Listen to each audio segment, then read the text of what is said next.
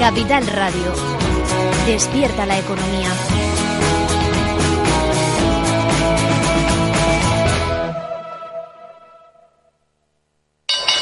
¿Nuevo invirtiendo en bolsa o ya eres todo un experto?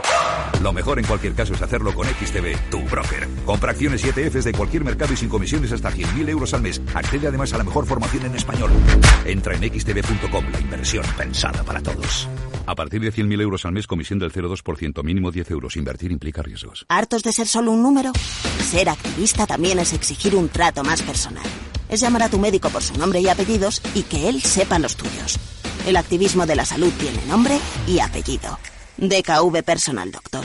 Infórmate en el 974 88 0071 o en dkv.es barra activistas.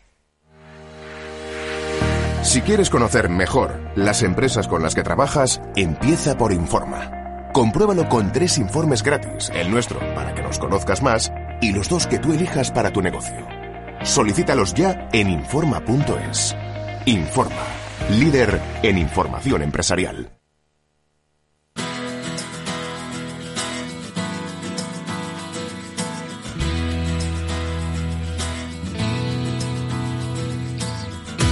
En Capital Radio, After Work, con Eduardo Castillo. ¿Qué tal amigos? Buenas tardes y bienvenidos eh, una semana más a este Cyber After Work, que es el programa de ciberseguridad de Capital Radio. Un programa que hacemos, ya les presento, con la siempre activa colaboración de Pablo Sanemeterio y Mónica Valle, con los que hoy vamos a hablar de un tema apasionante, básicamente de la estadística que la cibercriminalidad deja o ha dejado en España eh, durante el pasado año 2022. Tenemos el informe sobre la cibercriminalidad en España, lo analizaremos en la segunda parte del programa. Mónica Valle, ¿qué tal? Muy buenas tardes.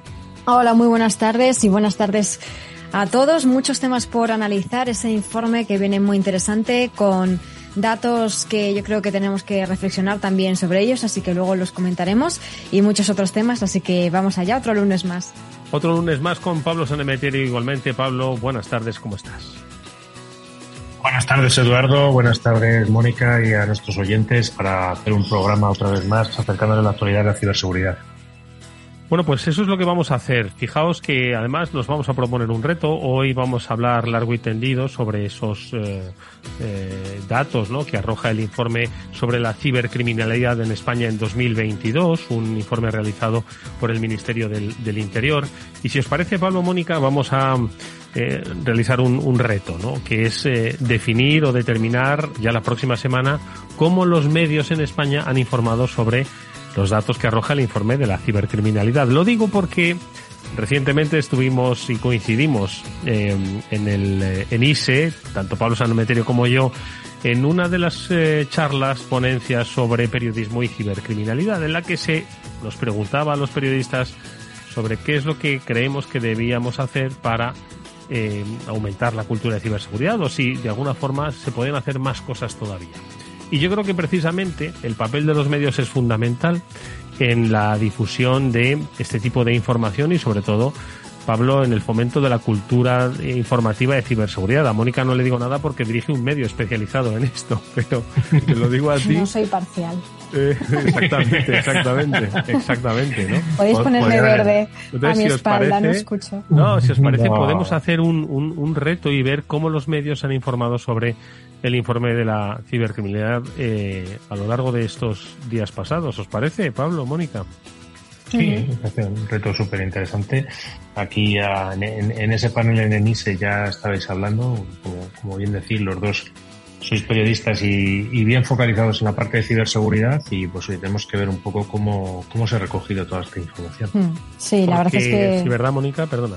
No, perdón, sí, es, es un tema, os iba a comentar, que bueno se lleva hablando de, de ello mucho tiempo no en, en, mesas redondas como la que en la que magistralmente participaste el otro día Edu y otras muchas que, que se habla sobre sobre este aspecto porque yo estoy totalmente de acuerdo con lo que comentabais no los medios tienen un papel muy importante eh, hablamos muchas veces del, del lenguaje, ¿no? De los términos que se utilizan, que yo creo que nosotros somos los primeros que tenemos que utilizar ese lenguaje técnicamente apropiado, ¿no? Y siempre intentando cuando se trata de un público generalista al que te estás dirigiendo, traducirlo de alguna manera, explicarlo y no centrarnos solamente a lo mejor en la noticia o en un titular, sino si estamos hablando de un phishing o de un fraude del CEO o cualquier otra técnica, pues intentar explicarlo un poquito para que el usuario, la gente lo vaya entendiendo cada vez más y sobre todo pues oye, dar consejos y dar soluciones, ¿no? Que no se quede solamente en un titular, han estafado o han robado, sino, oye, ¿qué puedo hacer si me pasa a mí?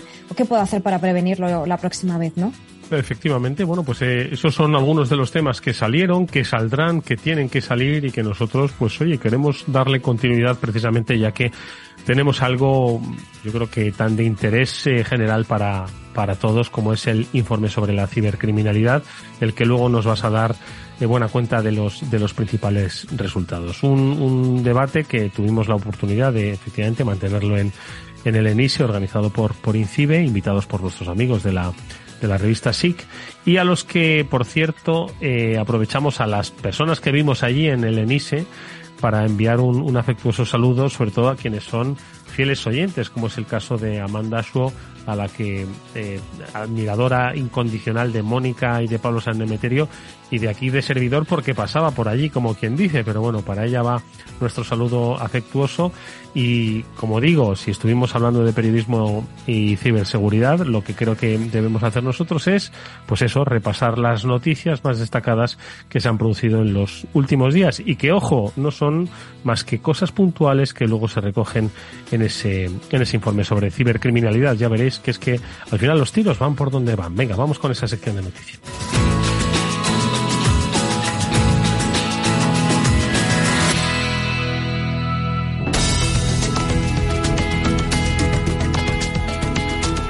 Fijaos, Mónica Pablo, arrancamos con una noticia, eh, habla de que han sido detenidas 29 personas por estafar más de 680.000 euros mediante llamadas de phishing. Ahora si os parece vamos con un poco las, las, las eh, la profundidad de esta noticia, pero permitidme que, que os diga que siempre que tengo la oportunidad de mis alumnos de redacción periodística de pues ponerles eh, pues notas de prensa, ¿no? Pues para que ellos vayan redactando, pues tiro muchas veces de las noticias del Ministerio del Interior porque se producen operaciones policiales que luego pues para la redacción periodística no vais a entender ahora por dónde voy, ¿eh? no os estoy contando un rollo de docencia, sino un, un, un caso yo creo que es muy significativo. Bueno, pues en los últimos tiempos cuando uno entra en la página web del, del Ministerio del Interior, más allá de ese informe de cibercriminalidad, cuando uno ve las noticias eh, sobre operaciones policiales que han tenido lugar, estamos hablando de detenidos por eh, llevar a cabo la estafa, la estafa del falso hijo en apuros, que como sabéis requiere de eh, canales digitales para poder llevar a cabo esa esa estafa o esa ingeniería social. Detenidas nueve personas en Valencia por extorsionar 30.000 euros con amenazas de muerte a través de eh, delitos de sextorsión, de amenazas digitales. Desarticulado una organización criminal que realizaba estafas informáticas y disponía de los datos. De hecho, lo comentaremos en esta sección de noticias.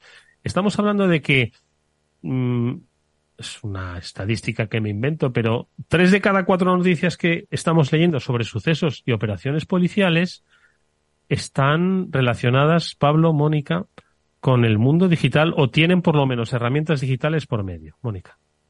Efectivamente, y no vas mal encaminado con tu estadística porque es que uno de cada cinco delitos se cometen en la red. De hecho, es eh, el título o el lema de una campaña que salió muy recientemente precisamente por parte del Ministerio del Interior, junto con Policía Nacional, Guardia Civil, y claro, estamos hablando de que si uno de cada cinco delitos que se cometen son delitos digitales, pues por esa regla de tres, mm, muchas de las noticias que iremos viendo, esas notas de prensa que bien mencionabas, estarán relacionadas y están relacionadas ya con delitos cometidos a través de, de, canales digitales, de cualquier medio informático, ¿no?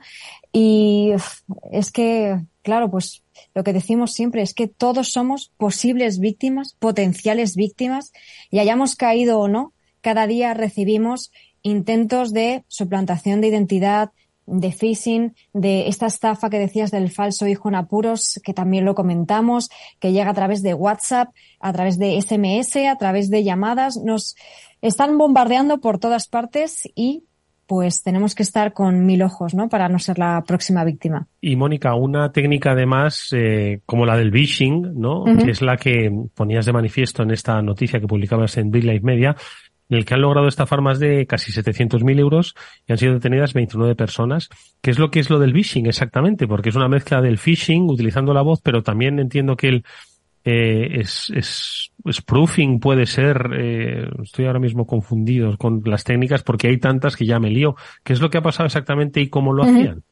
Claro, pues, pues fíjate, tienes toda la razón que a veces quizás cometemos un poco el error de, utilizar muchos términos técnicos, intentamos hacerlo para que la gente y el usuario se quede con ellos y quizás es, es contraproducente, ¿no? Es algo que, que, tenemos que reflexionar sobre ello. El phishing, claro, como todo viene del inglés, es un término que mezcla phishing, que es la suplantación de identidad tradicional a través del correo electrónico, y voz, porque eh, se hace a través de llamadas telefónicas. Entonces, básicamente es una suplantación de identidad a través de llamadas telefónicas. ¿Qué ha pasado en este fraude en concreto, en esta estafa? Pues que estas personas que, que han detenido como presuntos autores de esta estafa, pues utilizaban, eh, bueno, números de teléfono legítimos que, eh, de hecho, eh, pertenecían a entidades bancarias. Esto lo hacían también eh, mezclando, como bien decías, ese spoofing, ¿no? Esa técnica de suplantación de identidad, en este caso, de suplantación de números de teléfono. ¿Para qué? Para que las víctimas no sospecharan y pensaran que realmente les estaba llamando una entidad bancaria, pero no es cierto. Les estaban llamando simplemente para intentar, mediante ingeniería social, es decir, mediante manipulación, obtener datos sensibles de esas víctimas. que querían? Pues datos bancarios. Querían todos los datos bancarios para luego ellos sacar dinero a través de cajeros eh, automáticos y obtener el dinero y así es como han conseguido, fíjate, casi 700.000 euros, que se dice pronto, han estafado a casi mil víctimas. Pablo, ¿qué te parece? Pues yo en esta noticia más llamo la atención quizás cómo se está moviendo el timo o el intento de estafa tradicional en correo electrónico hacia el de llamada o una llamada más tradicional. Eh, yo creo que además se apoyan muchas veces en datos que consiguen o bien que se han filtrado en la deep web o bien que han conseguido acceder a ellos eh, a través de grandes compañías, es decir, intentan suplantar la identidad de grandes compañías y son bancarias mejor. Y entonces con esa información tratan de ganar un poco de relevancia de, que los tomes en serio y a partir de ahí conseguir sacarte la información que, necesitan para, para poder pues ejecutar su estafa y, robar el dinero. Me llama mucho la atención ese, ese giro que está produciéndose estos últimos años y, todo yo creo también acompañado pues esa, esa posibilidad que tienen muchas veces los atacantes de suplantar el número de teléfono desde el que te llaman para que parezca el, el número de teléfono original o del servicio de atención al cliente. Aquí yo siempre como para contribuir un poco a esa cultura de ciberseguridad que hablábamos al principio del programa, mi recomendación es que siempre que ocurra este tipo de llamada y tengamos dudas, es mejor que te den un número de incidencia, que te den un número de expediente o algo, colgar y ponerte tú en contacto con la con la entidad eh, bancaria, con la entidad que está, está siendo suplantada. Mm, sí, absolutamente. Tenemos que eh, insistir en el concepto de confianza cero y, y ocurre que, que, mm, la inmediatez es muchas veces nuestra, nuestro principal enemigo, ¿no? Porque queremos responder rápidamente a esa posible incidencia y yo creo que al final juegan con eso, con esa especie de sensación, ¿no? De, de, de agobio. Precisamente sobre Vissing estábamos hablando, pero si no me equivoco, ha habido una operación policial, si hablamos de 29 detenidos, ahora estamos hablando de 34 detenidos, pero de una red que yo creo que utilizaba todas las técnicas para llegar a, a extorsionar, pues eh, utilizando además millones de datos robados. Mónica.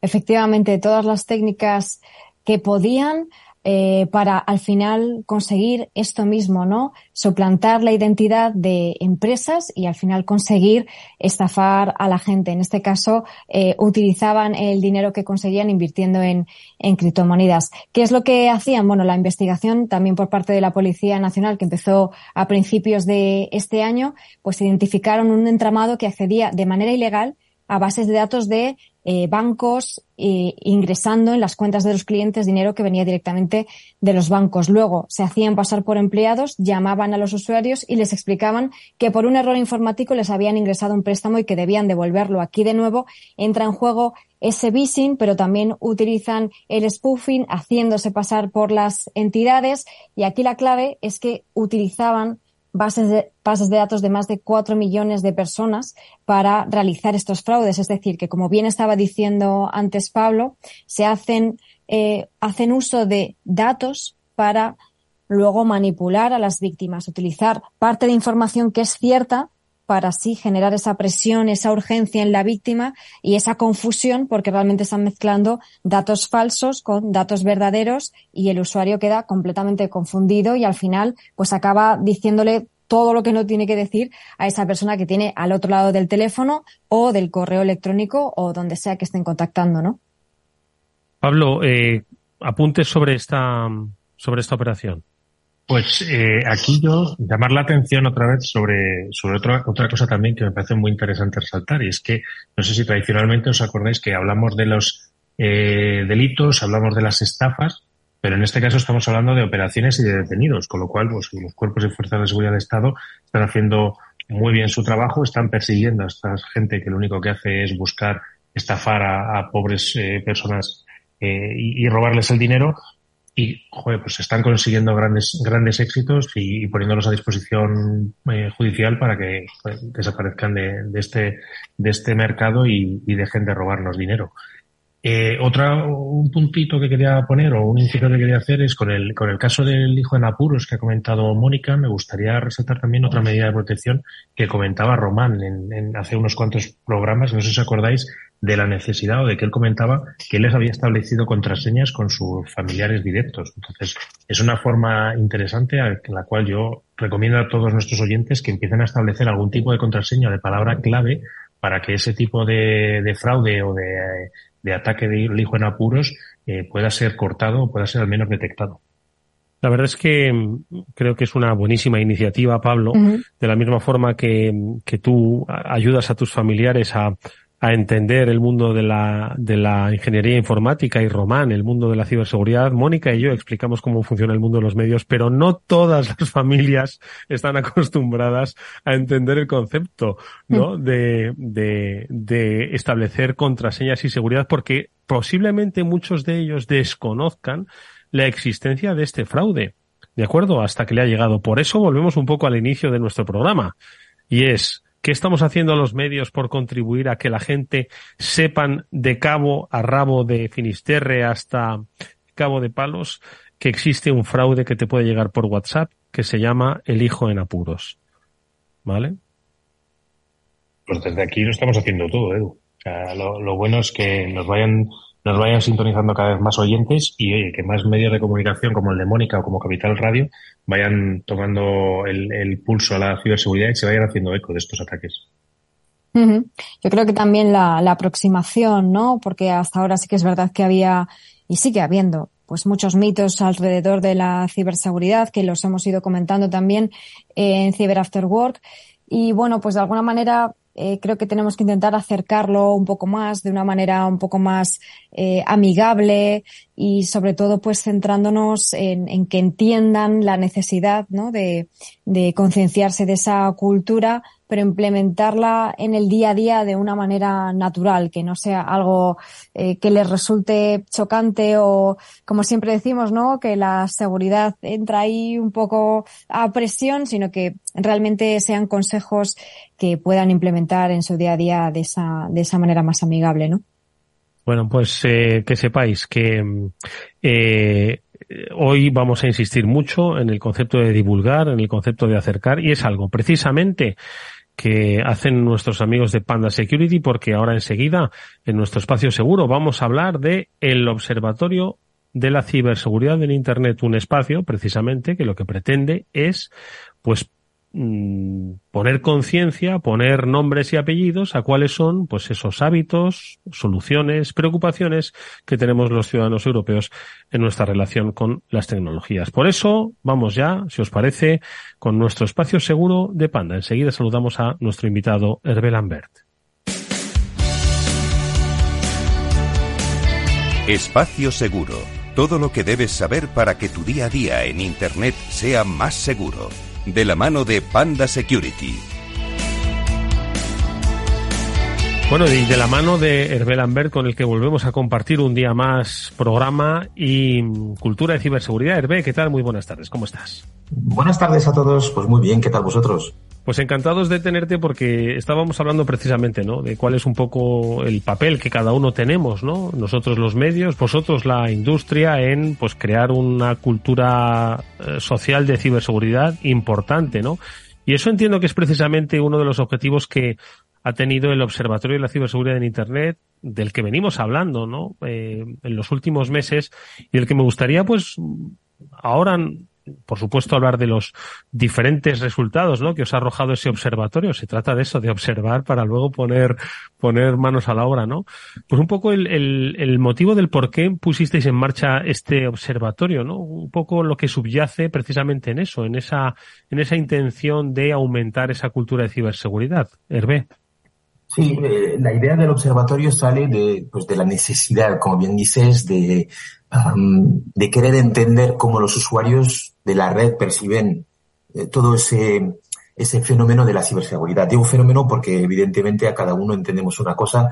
Nosotros los fabricantes lo vemos desde el lado de, ah, del retorno de la inversión en, en, en, seguridad, pero efectivamente es un tema eh, importante nos interesaba sobre todo entender el punto de vista de, las personas, fueran o no nuestros clientes, ah, pues para acercarnos y para tener de primera mano ah, una realidad, que muy habitualmente la realidad es distinta de lo que nosotros creemos, de los otros Ah, tenemos en la mente. Y de hecho, uh, los datos nos han arrojado cosas muy interesantes y cosas muy divergentes a lo que, a lo que pensábamos. Uh, en cuanto a, por ejemplo, el, el, conocimiento sobre ciberseguridad, estamos viendo que el conocimiento va creciendo, cómo protegen los dispositivos. Bueno, hay cosas dispares, hay cosas interesantes, pero en general sí vemos que globalmente hay mejoras en detalles hay cosas que se deben de, uh, de mejorar y sobre todo los hábitos digitales. Eh, desde la, desde el, desde la gran pandemia hemos tenido uh, una revolución en los hábitos digitales y lo estamos viendo y era muy importante tener tener la información de primera mano porque para nosotros uno de los objetivos claros en Pana Security es aumentar la cultura de la ciberseguridad, seguridad, facilitando el acceso a la información fomentando también su uso y calidad. Ah, y, en este caso, evidentemente, se necesita de un análisis del estado de la ciberseguridad. Desde luego, Hervé, pues es que ese análisis que estabas diciendo es fundamental. Al final hay que entender en qué situación estamos, cuál es esa panorámica, esa imagen para mejorar en el futuro, ¿no? Para saber cuáles son nuestros puntos fuertes, nuestros puntos débiles y seguir trabajando en ese sentido, en ese camino. Así que yo creo que todas estas, estos trabajos, estos análisis son fundamentales. Y estabas hablando de esos eh, escenarios digitales y el, el, lo que es el propio observatorio aborda esos escenarios digitales donde, donde pasamos más tiempo, ¿no? Los usuarios en, redes sociales, hogar, educación. ¿Cuáles dirías que son los puntos que más han destacado cada una de ellas, tanto en Europa como por supuesto en España, ¿no? Si nos metemos en los datos de, de España. Sí, eh, a ver, lo primero en Europa a nivel global, lo que hemos visto es que el, la penetración de Internet eh, está creciendo. O sea, eh, Internet en la Unión Europea, pues la penetración está, en 89. En España estamos muy, muy por encima. Creo que, creo que era 93%, que es que estamos por encima de Francia y Alemania y extremadamente por encima de, Italia que, uh, que estaba, estaba en una marca de, de 82%. ¿Qué quiere decir esto? Pues que el, el usuario español uh, es muy demandante y, utilizamos muchísimo Internet uh, en nuestro día a día. referente a eso, pues sobre las redes sociales hemos visto que los eh, españoles nos gusta, nos gustan mucho las redes sociales y encima nos preocupan la forma en la que nuestros datos están eh, están utilizados o se están utilizando, especialmente, insisto, en, en las redes sociales. Uh, eso es, algo muy importante y que tenemos que tener en cuenta. Referente al, al logar la percepción que podamos tener de los, de los medios es que Internet de las cosas uh, pues está muy extendido. Realmente no lo está tanto. Estamos viendo que, uh, que todavía hay mucho margen de, um, de uh, democratización o uso masivo de, Internet de las cosas. sin embargo, hay muchísimo hay muchísimo potencial en, en esto y, y y hay que insistir en todo lo que son los consejos de, de protección de los usuarios. Uh, los dispositivos domóticos uh, van a explotar. En Europa están explotando, en España estamos un poquito, eh, un poquito detrás, pero hay, hay mucho trabajo y, y, y, sobre todo estamos viendo que hay mucha preocupación por parte de los, de los usuarios en cuanto a, a todo lo que tiene que ver con los datos. Oye, Hervé, eh, fíjate que el observatorio apunta a, encuestas pues en, en, diversos países europeos, España, eh, Italia, Francia y Alemania.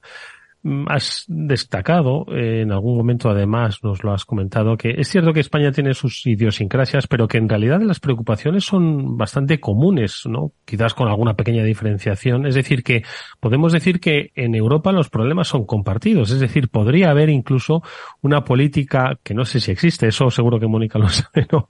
Una política eh, común, ¿no? Pues para abordar el gran, el gran problema de la ciberseguridad, porque estáis constatando que en todos los países en los que el observatorio se ha, se ha situado, eh, son problemas comunes, problemas compartidos. Sí, son problemas mmm, compartidos, son escenarios, los escenarios son muy, muy, muy, muy parecidos, uh, independientemente si hablamos de España, de Italia, de Francia, de Alemania, respetando evidentemente las, uh, las diferencias uh, culturales o, uh, que, que, podamos tener. Pero, pero es cierto que los datos son muy parejos, muy parecidos. Uh, referente, referente a, a, a, lo que comentabas de cuando decía que son muy parejos, un, un dato curioso, uh, incluso los, los equipos de, de delitos informáticos de las diferentes policías mm. comentan que el aumento de, de las denuncias um, es muy, muy parejo en todos, en todos los países de la zona de Europa uh, en general. Eh, sí es cierto que hay diferencias norte, sur, este, oeste, pero pero si miramos el, el grueso de los datos, hay el volumen de actividad delictiva crece en todos los países, ¿no? Crece en todos los países, efectivamente. Hay países que, que están más protegidos, hay países que lo están un poco menos, pero de verdad que vemos que la evolución es muy estable y muy constante, curiosamente. Pablo.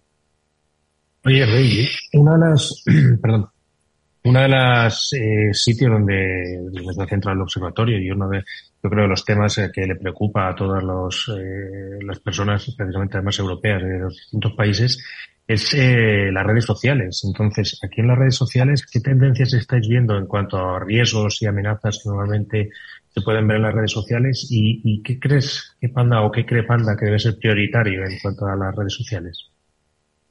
Pues eh, realmente a nivel de redes sociales eh, hay tres cosas que son súper importantes. Uno es la preocupación de la gente de, uh, de todo lo que son perfiles falsos. Uh, ocho de cada diez usuarios estaba preocupado por, eh, por este, esta cantidad de perfiles falsos que uh, que intentan influir uh, en, en, la sociedad en general. Mm. Uh, uh, siete de cada diez españoles estaban preocupados por sus datos. Lo curioso es que, como bien habíamos comentado, introducen sus datos, no, no es un bloque, un bloque, no, o sea, no se paran a la hora de introducir los datos. De hecho, tendemos todos a a utilizar nuestros datos en demasía. Uh, sin embargo, siete de cada diez españoles cree que sus datos introducidos están eh, en riesgo una vez que los han incluido. Insisto, uh, que seguimos uh, siendo, siendo un poco naif, ingenuos a la hora de, de, de, utilizar nuestros datos. Y el tercer dato es que la mitad de la población uh, ha sido víctima de, de, los, de las fake news, uh, de las noticias falsas, bien sea por interiorizarlas como reales, verdaderas y luego publicarlas, bien sea uh, con eh, como la fuente mm, es un amigo de un amigo o una fuente segura, pues doy, doy, eh, doy la noticia no por falsa, sino por verdadera. Y eso es un, el tercer dato que realmente a mí me ha parecido curioso y preocupante, y es que tenemos que educarnos y concienciarnos que ah, toda la información que circula en las redes sociales no es verdadera. Tenemos que tener esa concienciación a la hora de tener un poco más de cuidado ah, con lo que hacemos, con lo que compartimos, que no todo ah, es verdadero, ni todo lo que viene de una persona socialmente importante o que para nosotros representa algo, algo importante, pues es verdadero. No necesariamente es el caso. Oye, Hervé, estás hablando de que hay una vía, ¿no? Pues para combatir los riesgos en redes sociales que pasa por la educación, la prevención, la concienciación, cultura de seguridad, acompañar a nuestros menores en redes sociales, acompañarnos a nosotros mismos en redes sociales, porque ojo, los menores pueden sufrir ciberacoso, pero los mayores pueden sufrir desinformación y somos igual de víctimas, porque puede ser igual de dañino y perjudicial, ¿no? Eh, esas son las cuestiones, diría yo, de carácter humano, pero hay algunas que entiendo que también son de carácter tecnológico y nos pueden ayudar, ¿no? Sí, sí, totalmente. Sobre, sobre la parte humana, completamente alineado contigo y es muy importante que uh, todos y cada uno también aportemos uh, valor a lo que hacen los demás. Si vemos que una noticia es falsa, pues sencillamente se le puede decir a nuestro contacto, a nuestro amigo, oye tío, que esto es falso. Uh, si vemos que hay un intento desde una red social de un amigo de pues de hacer estafa o de robarnos las cuentas o las credenciales, pues también se le, se le debe de notificar al, al, al usuario. Eso es concienciación y, y, aprendizaje. Referente a la parte de la, de la tecnología, uh, hay acciones que tenemos que tener muy claras. Instalar una solución de seguridad como Panda Security, como Panda DOM de Panda Security es, es un must, es obligatorio. Instalarlo no solo en el ordenador, sino también en todos los dispositivos tecnológicos, todos los cacharros, uh, teléfonos, tablets que tenemos, uh, donde tenemos nuestra información, nuestros datos, uh, es súper importante. Mantener los dispositivos actualizados hay que invertir un poco de tiempo en reducir la posibilidad de tener uh, sistemas vulnerables, puertas traseras. Uh, eso es muy importante. Compartir información, sí, pero no compartir información confidencial sin ton ni son. Hay que tener claro lo que se debe de hacer, lo que se puede hacer y lo que no debemos de hacer. Si accidentalmente compartimos información pues evidentemente tenemos que ser razonables. Si lo hacemos por error y compartimos datos que, que tenemos, eh, que no deberíamos de haber compartido, si es una contraseña hay que cambiarla, pero es que hay que, hay que tener esa cultura de, de qué hago y cómo lo hago. Y luego, pues lo que hemos dicho, enseñar, eh, enseñar a, a, a, todo el mundo a utilizar las redes sociales, no solo a nuestros queridos hijos, sino también a nuestros amigos, a nuestros padres. Uh, es trabajo de todos.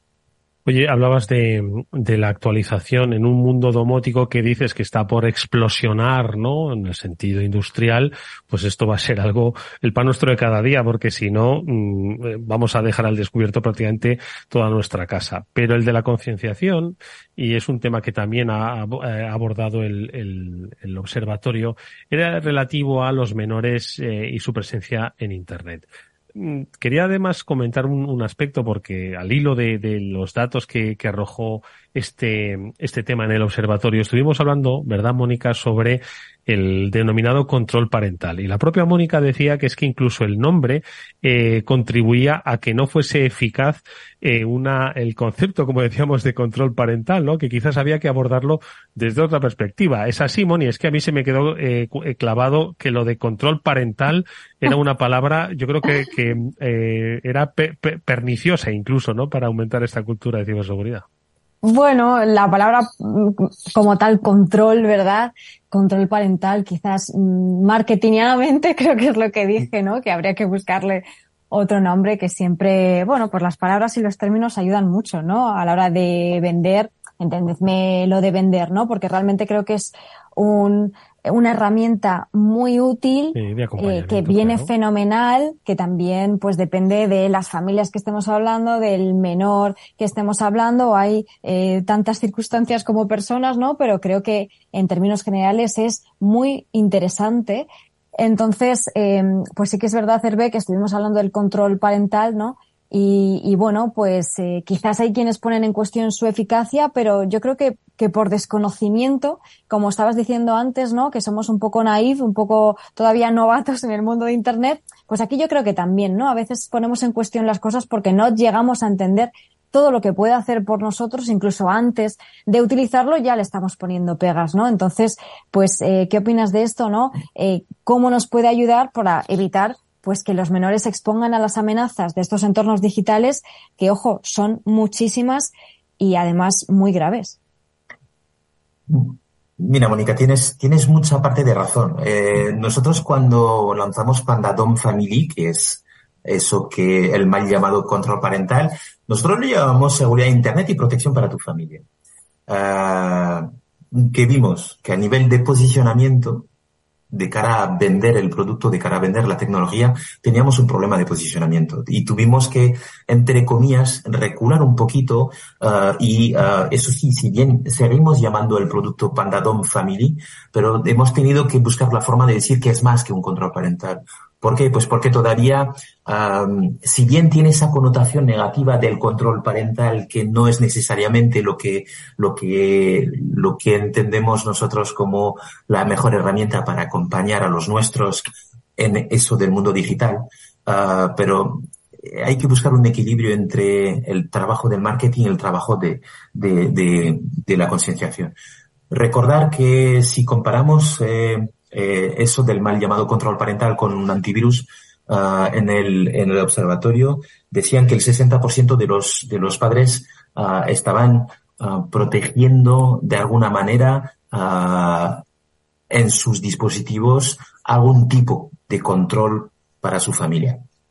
Eh, sin embargo, si trasladamos eso a la seguridad informática, pues en los dispositivos eh, Windows estamos hablando del 90%, en los dis dispositivos móviles alrededor del 80%. Imaginaros el, ese gap del 20% uh, ah, que no está cubierto en la parte de las familias que deberían de estar controlando de cierta manera lo que hacen sus hijos. Mm.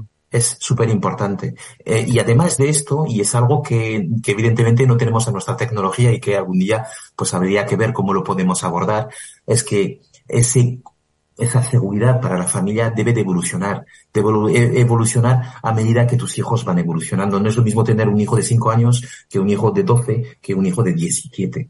Sin embargo, en todos los casos hay riesgos en Internet que les puede afectar. Y eso es también cuestión de, no solo cuestión de los, de los papás, también cuestión de la tecnología que se debe adaptar a esas, a esas necesidades. Y estamos un poco lejos todavía de cubrir eh, el 100% de todas esas protecciones. Pero vámonos, estamos trabajando en ello y estamos intentando mejorar cada día la tecnología para que todos aquellos que necesiten protección, que necesiten esas herramientas adicionales que nos permite tener una vida digital lo más segura posible, esté cubierto, um, esté cubierto. Cuanto, cuanto más, mejor. Venga, una última para Herbe. Pablo.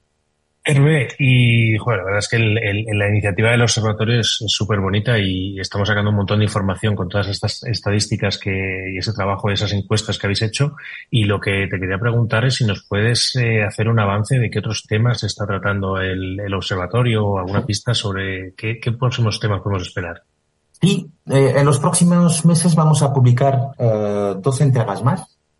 El primero va a ser eh, ligado con uh, las redes sociales, la educación de los menores online uh, y sobre todo el ciberacoso, que es algo tremendamente importante. Os recuerdo que una de cada cinco familias españolas afirmaba uh, no estar segura de, sus de, de, si sus hijos habían sufrido ciberacoso. Es, es muchísimo. entonces es muy importante mm, y queremos hacer hincapié también en este, en este, en este tema y en este punto porque realmente creemos que a la hora de la concienciación uh, es muy, muy importante. Y luego pues haremos también eh, hincapié en todo lo que son temas de privacidad, privacidad de los datos, uh, porque, porque qué pena que le demos tan poco valor a todo eso que llamamos dato. Nuestros gustos, nuestras, nuestros datos almacenados en general, nuestras pasiones, nuestros, nuestras fotos, nuestros, bases de datos de todo. Eh, eso tiene, eh, es nuestro y deberíamos de trabajar un poquito más la protección y, al día de hoy estamos viendo que el usuario doméstico pues uh, estamos fallando mucho en, eso que llamamos la privacidad de los datos. Eso es un poco lo que, lo que vamos a trabajar y lo que, va, lo que vamos a abordar uh, en las dos, uh, en las dos últimas entregas. Hablaremos también de las brechas de datos, uh, porque estamos viendo que efectivamente eh, es algo que llega cada día con mayor frecuencia. El, el, robo de datos está al orden del día, pero porque el ciberdelincuente uh, hablando coloquialmente, está ganando una pasta gansa haciendo eso, sencillamente eso. Fíjate, datos, eh, lo hablaremos con mucho interés. Lo decías al principio de este espacio seguro, Hervé, recordando lo que decía el Observatorio de las Redes Sociales. Siete de cada diez españoles dicen que a, a, ver qué pasa con sus datos una vez que los han dado en las redes sociales, ¿no? Bueno, pues es que al final tenemos una especie de relación yo creo que debemos eh, eh, mejorar ¿no? un poco esa percepción sobre qué datos tenemos, el valor de esos datos, a quién se los damos, cómo los damos, cómo los guardamos, cómo los protegemos, por lo que... Y es trabajo de todos. Es trabajo de absolutamente de todos, absolutamente, eh, absolutamente. empresas, instituciones, fabricantes, medios, eh, personas, usuarios domésticos, uh, en entender cuál es cuán importante es proteger nuestros datos. Bueno, pues nosotros pues, los pondremos, eh, digo, pondremos nuestro granito de arena con la ayuda de los datos que siempre nos da, bueno, el Observatorio de la Ciberseguridad en Internet que realiza Panda Security, cuyo especialista Hervé Lambert nos ha vuelto a acompañar en este espacio. Gracias como siempre, Hervé. Es un placer haberte escuchado. Muchas gracias a vosotros. Un saludo. Adiós. Vamos con un consejo. Si inviertes en bolsa, esto te interesa. XTB, tu broker con más de 15 años en España, tiene la mejor tarifa del mercado para comprar y vender acciones y ETFs. No pagues comisiones hasta 100.000 euros al mes. Si inviertes en bolsa o quieres empezar, más sencillo imposible. Entras en xtb.es, abres una cuenta online y en menos de 5 minutos compra y vende acciones sin comisiones, además con atención al cliente las 24 horas al día. ¿A qué estás esperando? Miles de clientes ya confían en xtb.es. Un broker, muchas posibilidades. A partir de 100.000 euros al mes, la comisión es el 0,2%, mínimo 10 euros. Invertir implica riesgos.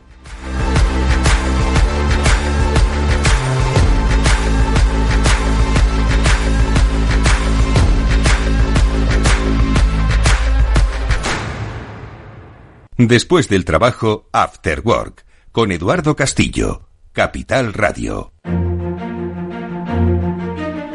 Bueno, pues ya sí que es momento de analizar esos datos ¿no? que ha arrojado el, último informe sobre cibercriminalidad en España 2022. Lo ha publicado el estudio el Ministerio del Interior. Mónica, habéis hecho un, una, un resumen ejecutivo ¿no?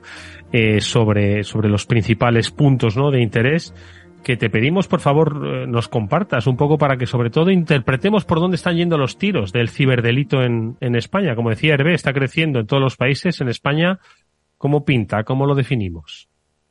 Pues en España está creciendo en concreto un 22,7% de los ciberdelitos en España y eh, destacado, el titular que nosotros destacamos es que casi el 90% de esos ciberdelitos son estafas o fraudes informáticos.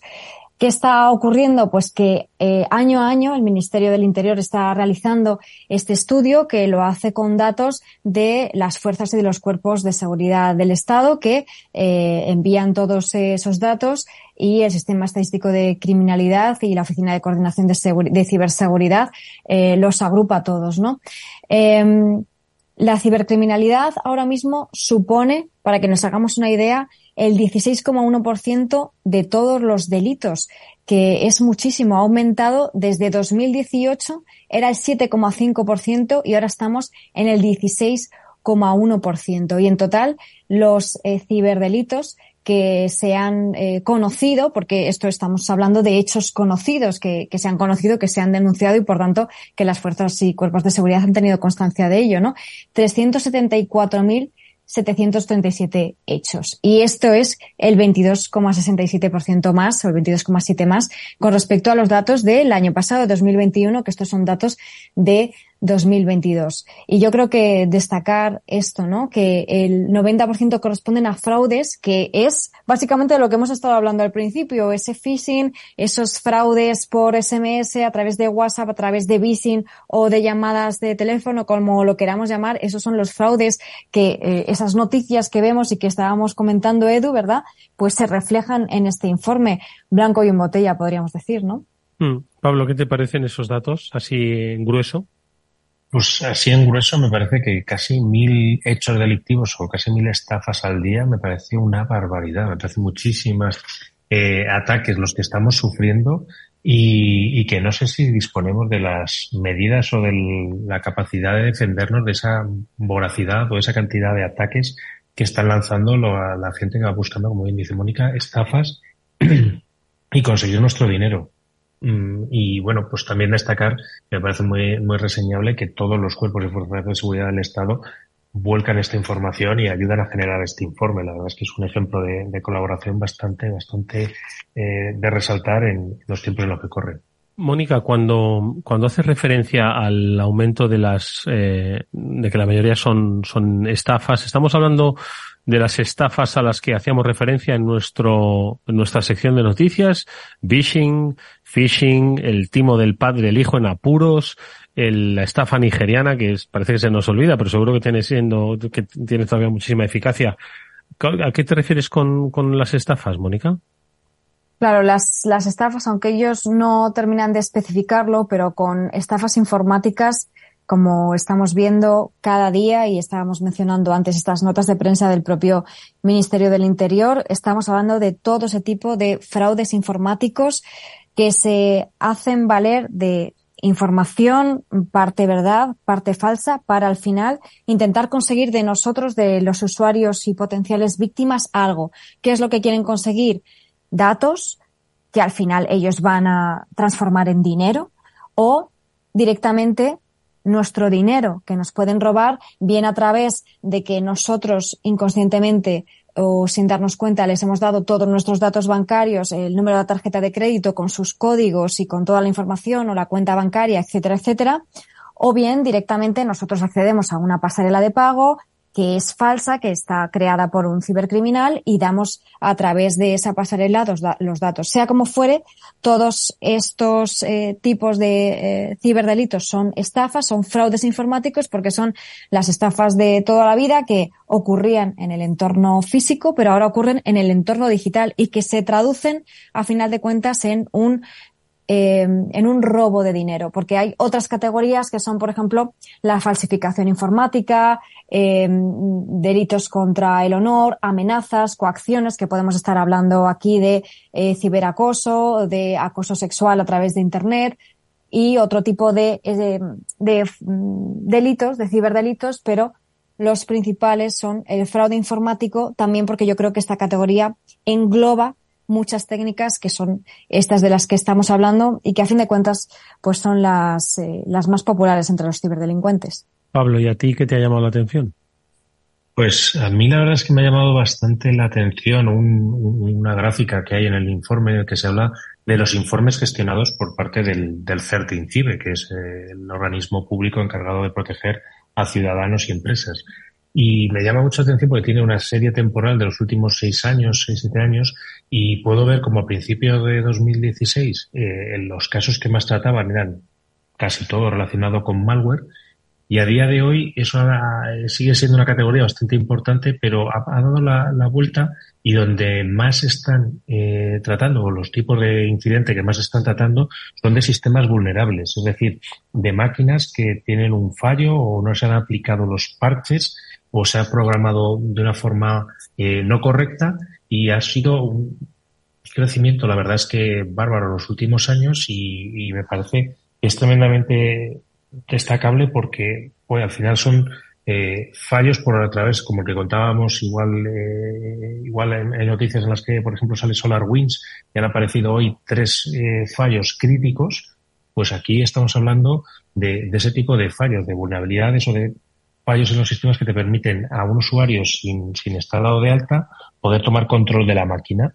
Entonces, este tipo de, incidentes me parece bastante importante porque además, pues hay que trabajar en resolverlos y muchas veces trabajar en resolverlos de mano de gente experta que te pueda asesorar, oye, pues mira, pon esta solución o aplica este parche o este tipo de, de acciones son las que tienes que hacer para que tu sistema no se vea comprometido. Porque una vez está un sistema comprometido, los malos lo van a monetizar también, lo van a usar para atacar a otras personas. Fíjate, y a mí otro de los datos que me llama la atención está en un gráfico maravilloso publicado en BitLife Media ah, eh, sobre la falsificación informática. Antes Hervé nos estaba hablando de que el próximo objetivo ¿no? de ese observatorio va a ser el del dato. ¿no? Eh, la falsificación informática, es decir, falsificación de datos, eh, ha crecido pues más de un 200% desde 2018, donde se registraron 3.000, casi 3.500 casos frente a los 12.500 casos cuatro años después, Mónica. Desde luego que es otro dato a tener en cuenta. Aquí volvemos a, a hablar de esa problemática de que muchas veces en Internet, en redes sociales, no nos damos cuenta de que quizás compartimos demasiada información y luego esa información pues puede ser usada para suplantar nuestra identidad, que no es algo nuevo y que se lleva haciendo muchísimo tiempo y se seguirá haciendo, ¿no? Eh, ahora además pues entran nuevas técnicas que lo hemos comentado también eh, relacionadas con inteligencia artificial, con deepfake y que no estamos hablando de, del futuro ni de una serie de ciencia ficción, sino que se está haciendo ya. Eh, pueden utilizar un corte de nuestro audio. De nosotros, Edu Pablo, pues lamentablemente tienen muchos para usar. Eh, entonces, eh, pues bueno, pues a través de esa pequeña muestra de audio ya nos pueden suplantar nuestra identidad. Cada vez les va a ser más sencillo realizar este tipo de fraudes y es algo, la verdad, que preocupa, ¿no? Porque eh, la tecnología tiene que eh, intentar en la medida de lo posible avanzar tanto como para permitirnos frenarlos y, protegernos de todo esto, ¿no?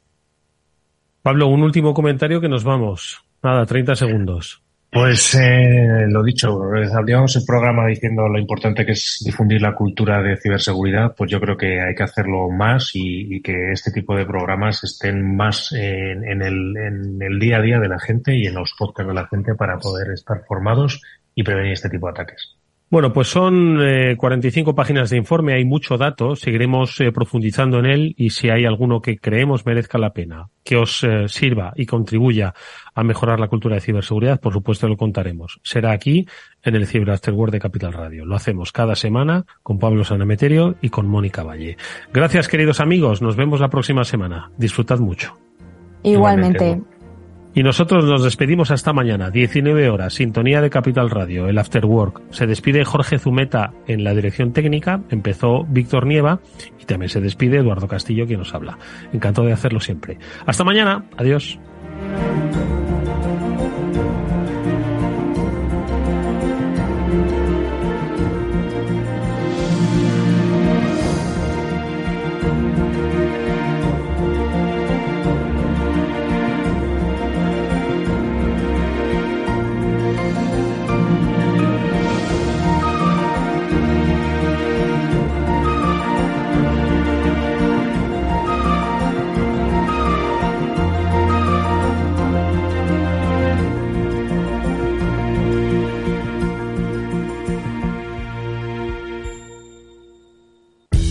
Segunda edición del Global Mobility Call arranca en IFEMA.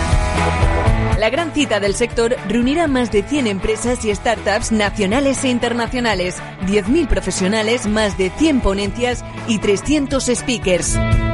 Y Capital Radio estará allí el día 24 de octubre desde las 2 de la tarde y durante toda la semana con diversos especiales desde el Global Mobility Call. Movilidad sobre ruedas con Chimo Ortega. ¿Qué es ir más allá? Con Arval podrás llegar donde te propongas de la forma más sostenible y desplazarte como y cuando necesites con una oferta de renting sostenible, segura y conectada. Y preocuparte solo de conducir porque nosotros nos ocupamos del resto. Arval, la transición energética arranca aquí. Más información en arval.es. Capital Radio. Siente la economía. Capital Radio 103.2. Capital Radio, 10 años contigo.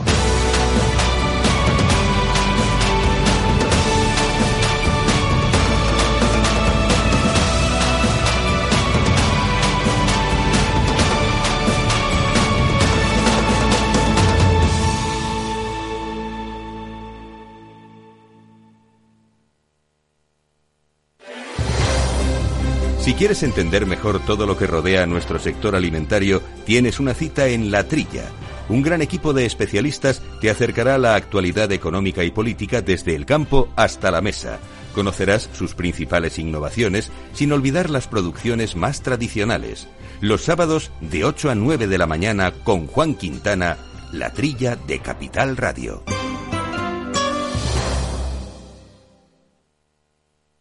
Capital Radio.